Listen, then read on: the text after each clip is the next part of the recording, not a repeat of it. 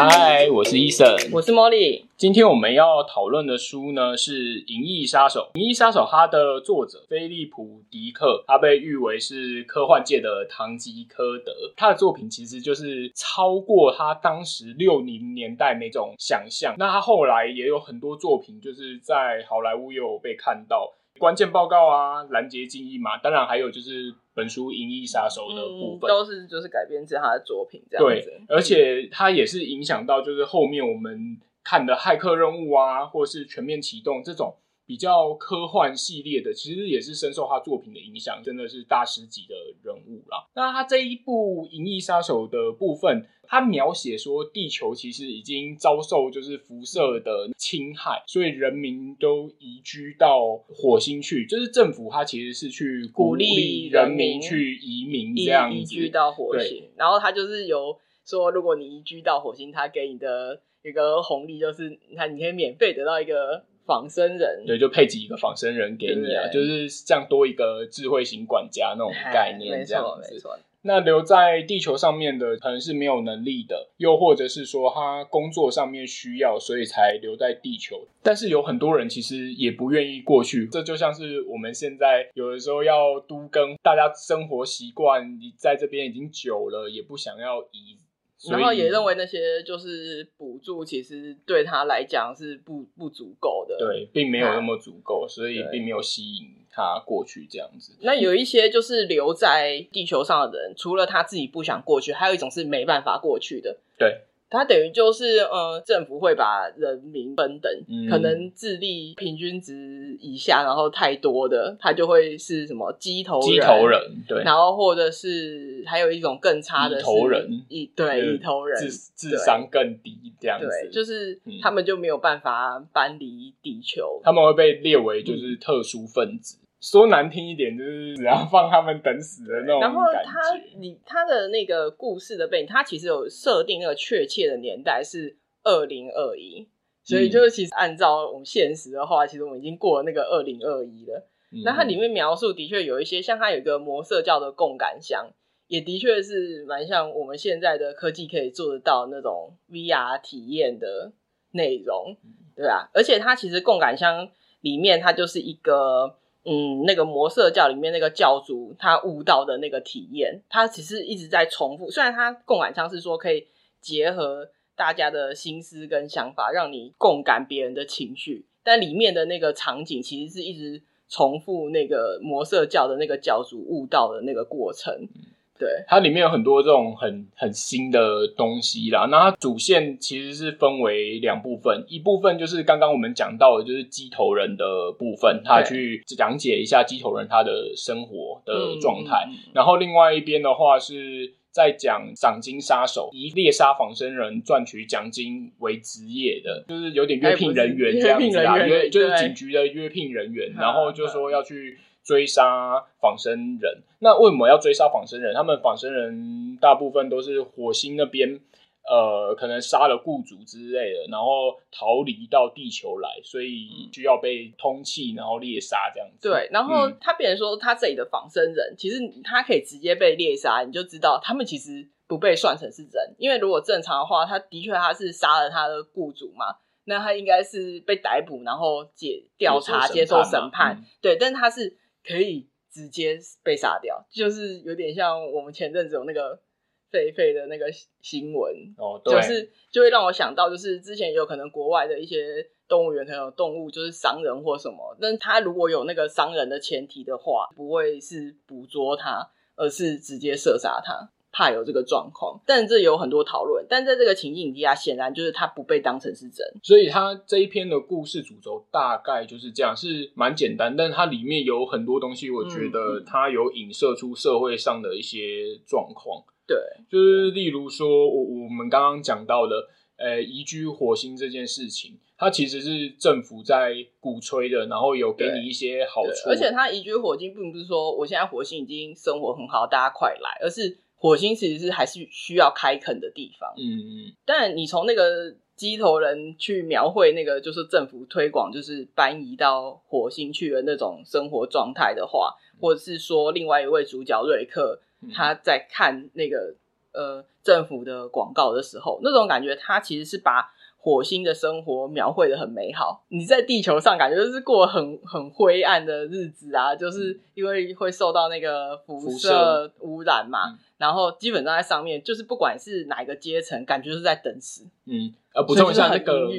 瑞克，他就是我们刚刚在讲的那个赏金猎人的部分，嗯嗯、他们世界的价值观有一点，我觉得可以理解，但也是蛮奇妙的。他们把动物，活生生的动物视为就是身份地位的象征。对，因为他就其实他在交代背景的时候有讲，因为当初有这个辐射污染的时候，其实动物就一一死亡，最早死亡是猫头鹰。对，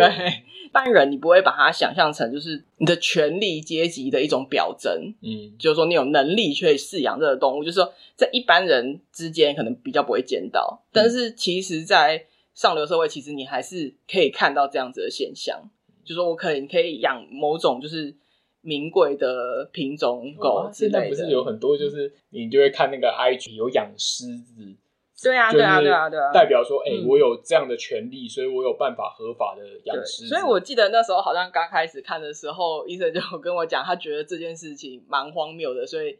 比较不好进入故事嘛，因为他他就是主角刚开始他养，因为他那种执着，你就会觉得真的蛮奇怪的。但是我觉得他就是有一点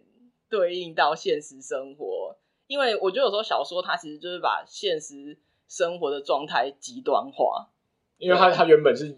养电子的宠物，只是他们那个电子的生物其实做的跟真的生物是非常像。这个赏金杀手内心其实一直觉得。啊，都比不上他的邻居，邻居养的是活生生的。对，而且电电是应该说，你养那个电子的宠物或者是动物，其实是蛮丢脸的一件事情。嗯、所以，包括就是说，他们做电子宠物的厂商，就是也会伪装成我其实是兽医之类的。哦、我觉得这件事情是蛮明显，所以他们其实知道，大概很多人养的都是，但是就是他们就要隐藏这个事实。它里面除了刚刚讲到那个魔色叫共感箱以外，它还有心情调整机，就是它里面有出现很多那种真的是很科幻，而且你要想以它那个年代来说，然后他会想到这些，其实到现在可能都还没有这种可以调整心情模式的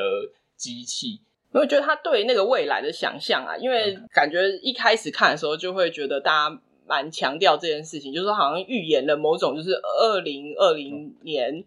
这个期间的那个生活的状态，但是如果你实际上读这本书，就发现它其实还是有被限制啦。比如说，它里面的女性角色大部分都还是像家庭主妇这样子。嗯，他这个地方你就可以说他哎没有预言成功，就是说现在可能女性的那叫什么工作的比例是很高的。那那个还有一个就是它里面有讲到一个，就是他买那个动物有那个行路嘛。哦，对。我当时其实，在读小说的时候，我的想象是他那行路是电子的型录。所以他今天如果有什么，哎、欸，就是看到新的，其实是更新。他在那边就是有看到，哎、欸，好像新版还没公开的，是因为他先拿到内部的资料。结果后来我在后面的描述发现，哎、欸，是纸本的。哦，对，就是我们已经在开始看电子书，了就会觉得，嗯，那所以他也没预见到这件事情。嗯，对啊，所以其实我觉得有一点是他把那个，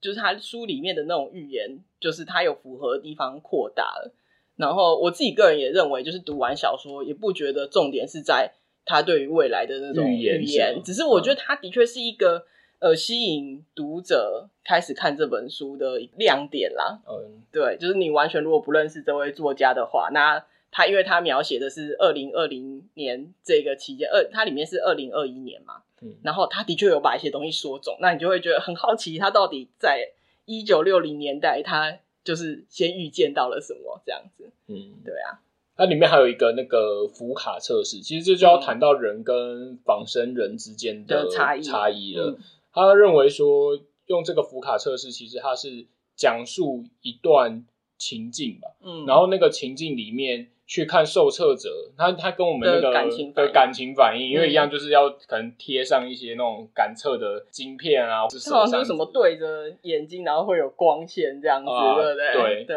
然后可以去侦测说你对这个事件的反应。然后去决定说你到底是不是仿生人。我猜他就是可能就是有点在测什么什么的血液、心跳、瞳孔的那个反应啊。他就会有一些贴片贴在你身上。然后他的他的那个问题其实也蛮蛮自私的啦。哦，对，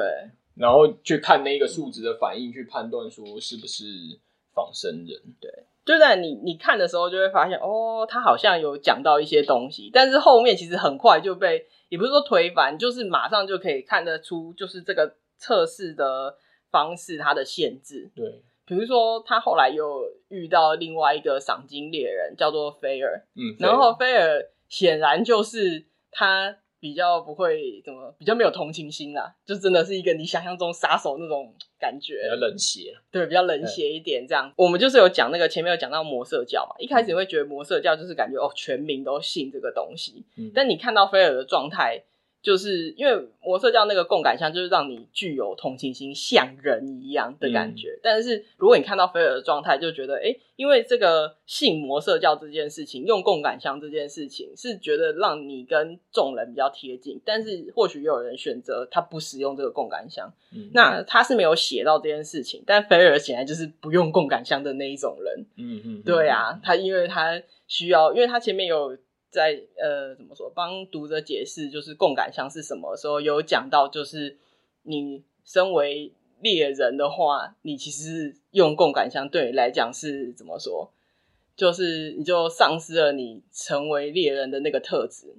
哦，对，对，还我记得他前面有写到这件事情。对啊，所以嗯，在会使用共感箱的瑞克这边，他其实就可能就丧失了他的那种。猎人的冷酷跟直觉吧，如果跟菲尔比起来的话，嗯、但是这也导出一个问题，就是说，嗯，如果说你可以通过那个福卡测试的，你就是很有同情心，然后会对一些情境会有道德上的反应，但是菲尔可能就没有，但是代表他是、嗯、就是仿生人吗？哎、欸，好像也不是哦、喔，嗯，他是就是他有别的更可能高阶的测试仪，发现他没有，他是人类。然后起初一开始，我觉得他好像。可能也是从就是那个，因为《银翼杀手》刚才有讲嘛，改编成电影。那电影的故事情节其实它部分的设定是一样，但是其实它的情节走向是蛮不一样的。嗯嗯，然后我就没有看电影。对，就是我那时候感觉就是有点像那个《攻壳机动队》它的呃漫画原著，跟后来很有名就是那个押井守改编的那个电影版，天差地别。就是他用了同样的背景，可是那个故事给人的感觉就是完全两回事。我觉得《银翼杀手》就有点这样，就是。小说的故事跟他电影的情节是不一样的。他其实有名，应该说比较多人看过，感觉是电影，所以大家都会一直在强调说，比如说最后说，哎、欸，瑞克他是人类还是仿生人？生人就感觉重点是围绕在。人类跟仿生人之间其实是很相似的，界限是很模糊的。尤其是在这个年代，就是比如说我们一些 AI 的发展，你就会觉得是在讲说人类跟 AI 之间的这差异。差。对，但是其实我看到后面的时候，尤其是他又有机头人啊，或是蚁头人这种特殊的族群，嗯、就会发现其实这里所谓的仿生人，可能是不是真的在讲机器人的东西？他在讲的是特殊分子。对，就是特殊，他就是在讲一些，因为我刚好在看那个背离清源。他就是在讲一些一些特殊的孩子，然后跟他的家长之间的关系。那他就是也会提到一些特殊身心障碍的的人，他们过往的历史。那的确就是我以前看一些电影或小说，比如说他们生下了一些有就是身心障碍的小孩，就会说，哎，有一些人就会说，啊，你就把他送到那种收容机构啊。那通常呃，他的父母亲就有一些就会你知道，就是犹豫很久。那我就会觉得说，哎，那你你没有能力照顾他，你把他。放到那个就是收容机构，对的，他对，因为有专业在扶持。对，然后我后来发现，其实他们那种以前的那种有一些收容机构，其实并不是专业的去养他们，而是变成说你把他送到那里，嗯、他其实在那边人家不把他当人看。是把它当动物，然后关在那边，顶多就是吃喝，可能你还会被虐待，所以那个环境其实是非常差。那为什么会这样对待这些人？是他们其实不被当人看的。所以我觉得他讲的仿生人其实是有一点像这样子的状态。但是仿生人他是怎么说？他里面的那种描述是能力都很强啦。我觉得反而在就是说身体上面的描述是比较少的。对，有有一点其实我觉得很矛盾，比如说他说跟仿生人性交是法律上禁止的。如果你要性交，大家都知道，就是他一定会设定跟比如说性有相关的情感方面，嗯、或者是说他在物理机体上的设计，你一定要可以做性交的动作，比如说你要把性器官做出来，类似像这样子的。嗯、但是如果政政府的规定是不行的话，那为什么还有这些东西？应该一开始就被禁止。对，然后我就发现，就是其实他后面要讲的有一点像是商业的掌握之中。嗯，对，我觉得这个 要讲下去，可能就要爆雷了，就是要剧透蛮多东西的。对，跟对，因为对啊，所以我们要开始剧透了吗？好，可以开始剧透啊。对，然后好，我就从这里开始剧透，因为它后面其实有一个情节，我有点不太懂，就是呃，瑞克那时候好像就是因为他就是要追，现在有一个叫连锁六型的仿生仿生人，那这个连锁六型的仿生人，他其实。就是怎么说，就是比较狡猾聪明啦，就是你比较难逮到他，就对，所以他就要去找那个制作这个的罗森公司。公司对，那罗森公司出来接待他的是一个年轻的女生，嗯，然后他说，哎、欸，她是那个老板的侄女吧？对对，后来就发现，哎、欸，其实她是仿生人，生人嗯、对，他这个仿生人叫做瑞秋，对，对，那他后来在追捕就是连锁六型的仿生人的时候，瑞秋有打电话过来说，哎、欸，你需不需要我协助他？嗯。因为连锁六型的，就是跟我是同型号的，那我我才能告诉你他的弱点啊，才比较容易逮到他这样子。嗯、但是瑞克好像就觉得给他这个提示就够，他不需要他的就瑞秋的帮忙。那中间有一段蛮奇怪，就是好像是菲尔就会说，呃，他会跟那个就是女性的仿生人，就是上床之后再杀掉他。嗯嗯，然后好像就是瑞克就把这个就觉得好像我也可以这么做，但其实我比较不知道是为什么他觉得他这样做他会就是要学那个菲尔这件事情。哦，你不懂。第一个我不太懂，然后再来就是后来变成好像是瑞秋主动去找瑞克上床这件事情，也有点看不太懂，就是这一幕是干嘛？是不是？那个编辑说：“哎、欸，你都没有那个比较 就是香艳的情节，对对对，所以你在这边放一个香艳的情节这样子。但是我后来看一看，就是有一点像是像在，因为他这个罗森公司，他想要继续发展他的仿生人，嗯、所以某种程度上他要。”克制就是赏金猎人的一些行为，就是其实它是一个手段，就也许是一个手段。机器人瑞秋，他原本呃仿生人瑞秋，他其实里面就有被植入了一些扣，就是要来诶混乱这些赏金杀手，让他们没有办法继续干下去这样子。对，我觉得是有一点，就是是影响他的情绪，因为有那时候我的感觉就是，哎，其实要被退役的人可能是。瑞克哦，但是我并不觉得那是因为瑞克是仿生人，嗯、因为他前中间就是有一些让人家觉得很混乱的地方说。说其实赏金杀手也是仿生人，就是被做来为了要杀掉那些杀人的仿生人这样子。嗯、对，然后之后我就没有想到，就没有他。其实你到情节最后，他其实是就是因为你的感情很多冲突很复杂，嗯、变成他自己有一点。做不下去了，做不下去，他就是已经不知道什么是真的了。对对，所以我我觉得其实到。最后，他这个就是瑞秋的这个目的，就是很明显是商业上的考量。对，其实是有点商业。对，我觉得是商业上。他后面其实也有讲到，就是说上床，这已经不是第一次了。对，应该说瑞秋其实也有，就是讲说他也有跟别的赏金猎人。可由此可见，其实这件事情是重复在发生的。对，然后他们也一直公司一直在修正，就是仿生人跟人类之间的差别。那这又谈到可能是阴谋论啦，嗯、但是这只是猜测，就是说会不会这个公司想要做出跟人类很像的仿生人，然后最后由仿生人来统治人类社会，这这是不知道，但是他们就是有商业利益的考量，然后一直去更新他的仿生人，然后去抵制，就是会阻碍他们的政府里面的这种赏金猎人之类的，让他继续可以发展，那到最后可能。他的那个福卡测试也测不出来，然后新型的有一个什么什么反应测，就是测另外别的，就是他的那种反应。对，也是就是更高阶，因为福卡测试好像是比较旧型的测试，因为它就是有点像是一直要，比如说我现在公就是这个罗森公司做了一个更厉害可以通过这个测验的仿生人，但他不会讲，嗯，对，他就是装死这样子，然后。在就是政府的这个测试方式再怎么发展，总之罗森他就是已经先可以得到，就是说他接下来要怎么测，他可以再做更高阶的仿生人，不会被测出来这样子。我觉得他那个机头人的那个路线，其实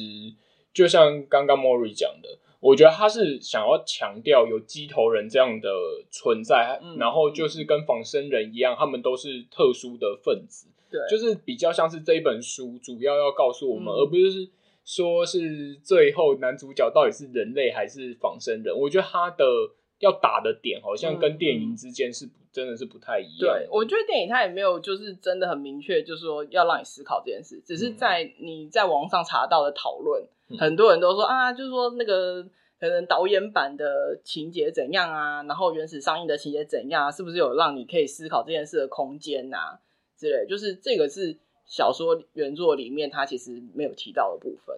我觉得这个就属于就是他电影他独立成为一部就《银翼杀手》这个电影特别的地方。但是我觉得就是这样啊，因为他说起来就是电影可能某种程度上比小说有名啦，或者说你不要说有名，就是说毕竟他还是从这个小说发展起来，是说可能看的人比较多。所以大家都会在那个上面讨论，然后你就会把这个想法，因为毕竟看过电影才看小说，你就会把这个想法带进在小说的阅读上。但是你就会发现，哎，其实小说讲的可能是一个不太一样的故事。我觉得一开始的时候，我读这一本书，我觉得很硬，因为它里面就是有很多他自己写出来的这种专有名词，什么共感箱、连锁六型。我一开始读的时候很痛苦，因为我觉得。我不是很能理解他的这个世界观，然后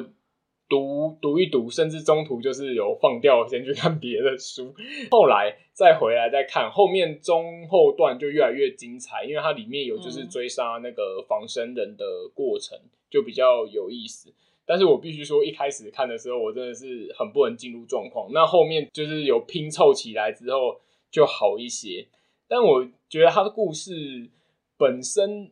嗯，结构上面有很多东西，我觉得没有到非常清楚，但是他要表达的概念是很清楚的。因为我们之前有看《一九八四》嘛，我觉得《一九八四》的部分跟这边刚好就是两样情。一个是一九八四，是你外在很限制你，但你内心是渴望自由，会去追求自由的。嗯嗯、但是你现在这一本《银翼杀手》刚好相反，他地球已经什么都没有，所以也没啥人在 管你了。你对，但是你你却一直在重复做着一些。限制自己的事情，因为你就资资源有限嘛，然后你能做的事有限，嗯、然后你觉得你的生活就被困在这里，就是你把你自己困住，然后包括他们就是经常在看的一个喜剧节目，嗯，我觉得他也没有讲说你是不是真的只有这个可以，就是只有这一项娱乐，显然不是啊，因为他们还他里面就是有提到有那个什么战前的小说，嗯，其实可能就是在他情节里面，就是有点像我们这现在这个现实世界的那些名著啦，所以你还是可以看书的啊，嗯、但是大家好像宁可。去看那个很没有意义的，很没有意义的电视节目，对，也有好像反映了我们现在是 现在社会上也是大家都在看，YouTube，看就是看，Disney Plus，应该说也不是说那些，我觉得主要是短影片，我觉得他要讲的那种状态是比较像是短影片，就是你是无意识的去看，啊，对，然后你明明就知道，比如说里面的一些喜剧，它就是其实它也是。演出来的，但演出来是可以带给你娱乐，但是它可能其实是很千篇一律，然后你也没有办法从里面得到一些新的灵感或什么，但是你只觉得因为生活很无聊，所以就一直看。就像我有时候真的，你知道，就是你在放空的时候就滑起短影片，然后就，下一个，你下一个，下一个，然后等到可能看了一个小时，人家问你刚才看什么就。不道啊，对啊，就是我觉得有点像那个感觉。我们事后诸葛说一下，他是不是那个一直重复在看那个电视节目，就像是现在我们在看 TikTok 一样。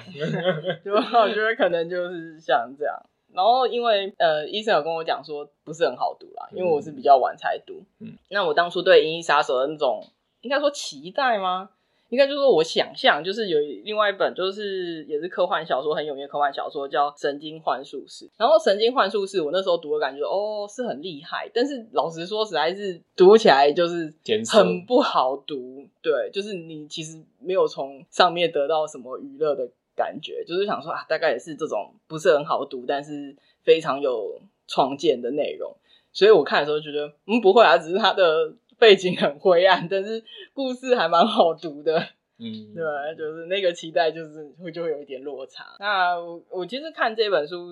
呃、欸，有蛮多想法的啦，嗯、但我觉得也是因为其实一开始对他的想象，然后还有他的印象就是很怎么说，你已经有一个既定的想法，所以读的时候你读到任何不一样的东西，超出你这个想法的东西，其实就会觉得蛮新奇有趣的。嗯，对啊，就是我我觉得我在里面看到的东西，就是绝对不止我在这半小时，虽然我感觉很啰嗦，讲了很多，但是其实我可能只讲了其中的。呃，对这本书的感想的五分之一左右吧。嗯、其实还有很多呃，另外有特别想到的一些东西。嗯，对，我觉得其实蛮有意思的。虽然它的故事其实是蛮蛮简单的，但是它有一些东西没有讲得这么清楚，你反而就是让你有很大的想象空间。对，然后你也有对这个故事会有不同的解读的方式，都都可以通啊。我觉得其实是。蛮有意思的。当初看的时候，其实我就是因为看到说，哎、欸，那个电影跟小说好像好像是两回事，嗯、我就觉得蛮有意思的，应该来看一下这样子。嗯，对啊，对啊，或许就是大家会有各种不同的想法吧，对对这本书的想法，嗯、因为包含我在看他的一些导读或介绍的时候，其实它里面讲的，就是除了它里面讲的东西以外，其实还有看到更多我觉得有趣的部分。对、啊，所以我觉得这应该可以，这本应该也是可以引发大家很多对于呃他书里的未来跟现在对比的一些想象。嗯嗯，好啦，那今天的讨论就到这边喽。所以我们下一次，所以我们下一次要讨论的书是《残会》，就要要看恐怖灵异的。对，哎，作者小野不由美，就是。之前有那个动画很有名《尸鬼》的那一个，对对，那个十二国记的作者，嗯，他有就是写恐怖跟灵异的故事。那我们就看残会，就是对下礼呃下下礼拜会来跟大家聊这本书。嗯，如果大家对今天的《银翼杀手》有什么样想法，想要告诉我们的，欢迎留言给我们。嗯嗯。我是医生，我是茉莉，那我们就下次读书会再见啦，拜拜，拜拜。